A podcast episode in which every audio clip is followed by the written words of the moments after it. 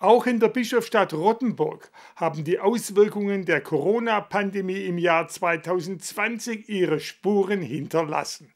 Wir von RTF1 haben mit Rottenburgs Oberbürgermeister Stefan Neher darüber gesprochen, wie er das vergangene Jahr wahrgenommen hat und was er sich im neuen Jahr für die Zukunft seiner Stadt und deren Bürgerinnen und Bürger wünscht und vorstellt.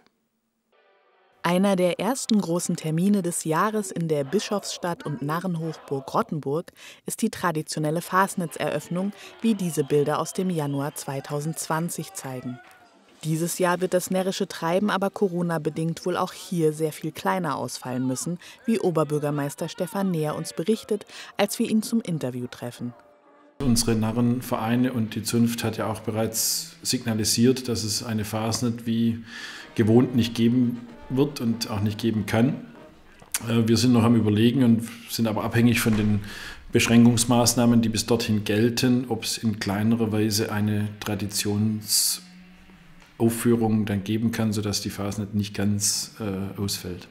Ausfallen mussten im letzten Jahr etliche Kulturveranstaltungen in Rottenburg. Unter anderem das bekannte und beliebte Neckarfest, das normalerweise jeden Sommer zahlreiche Besucher in die Stadt lockt. Aber Not macht ja bekanntlich erfinderisch.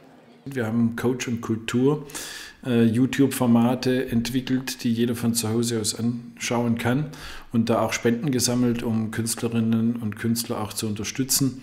Denn ich glaube, es ist eine Branche, die sehr, sehr hart getroffen ist, wenn so ein ganzes Jahr fast äh, ausfällt. Aber natürlich litt nicht nur die Kulturlandschaft der Stadt unter den Auswirkungen der Pandemie. Ja, die größten Herausforderungen sind äh, im Frühjahr sicherlich gewesen, wie können Einzelhändler äh, überleben? Wie ist es möglich, wenn äh, von heute auf morgen Geschäfte geschlossen werden? Um die wirtschaftliche Situation der Kommune trotz Krise so stabil wie möglich zu halten, war es Näher und seinen Kollegen im Rathaus ein Anliegen, weiterhin zu investieren. Ja, wir haben immer gesagt, wir wollen Investitionen weiterhin laufen lassen, nicht jetzt den, den Geldhahn zudrehen oder die Sparmaßnahmen so extrem wählen, dass wir bereits beschlossene Maßnahmen wieder rückgängig machen. Denn ich glaube, Handwerk und alle anderen, die von städtischen Aufträgen profitieren, sind froh, wenn die Stadt als verlässlicher Partner hier auch Aufträge erteilt. Bei der Vorstellung des Haushaltsplans für 2021, die erstmals online erfolgte, wurde deutlich, dass insbesondere die fortlaufende Finanzierung zum Bau und Ausbau von Bildungseinrichtungen in Rottenburg hohe Priorität hat. Wir haben die Hohenbergschule in diesem Jahr fertiggestellt, konnten sie auch einweihen. Wir bleiben im Fahrplan, was die neuen Schulen anbelangt. Wir haben die Grundschule in Halfingen fertiggestellt, leider mit noch ein bisschen Nachbesserungsarbeiten, sodass äh, der Neustart relativ kurz war und wir jetzt nach Weihnachten oder Neujahr dann offiziell äh, die Schule beziehen werden. Aber auch der Wohnungsmarkt der Stadt soll ausgebaut werden. Ein ganz großes Projekt ist natürlich der Bau unserer Wohnbaugesellschaft, die derzeit im ehemaligen DHL-Gelände 60 Wohnungen errichtet äh, und so auch was für den sozialen Wohnungsbau tut dass die neuen Herausforderungen in seinem Arbeitsalltag, die der Ausbruch der Pandemie im Frühjahr 2020 mit sich brachte, noch eine ganze Weile bestehen bleiben, ist Stefan näher bewusst. Das war nicht einfach, weil die Landesregierung da sich immer sehr, sehr lange Zeit gelassen hat, bis entsprechende Verordnungen kamen oder auch jetzt noch immer kommen. Manchmal 23 Uhr, was aber bereits am nächsten Morgen gültiges Recht sein soll.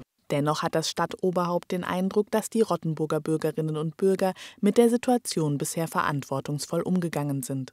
Grundsätzlich muss ich sagen, war in Rottenburg oder ist in Rottenburg eine sehr große Bereitschaft da, die Maßnahmen umzusetzen. Wir müssen uns etwas zurücknehmen. Wir wollen bestmögliche medizinische Versorgung für jeden Erkrankten aufrechterhalten. Und es gelingt halt nur, wenn nicht äh, zu viele gleichzeitig in Kliniken kommen, wenn nicht zu viele gleichzeitig intensivmedizinische Betreuung brauchen. Für das nun angelaufene Jahr wünscht sich näher, das äh, Vereinsleben wieder erstarken kann, denn gerade Vereine mussten natürlich sehr, sehr viel äh, einstecken jetzt 2020, viele Jubiläen, viele Feste, was mit oft ehrenamtlichem Engagement vorbereitet wird, war einfach nicht möglich. Denn für viele Bewohner der Bischofsstadt sei der Verein neben der Familie einer der wichtigsten Orte für den sozialen Austausch und es sei wichtig, hier wieder zu einer Art Normalität zurückzukehren. Unsere Jahresrückblicke und Ausblicke können Sie übrigens auch in unserer Internetmediathek auf RTF1 TV sehen und in unserem Neckaralb-Podcast hören.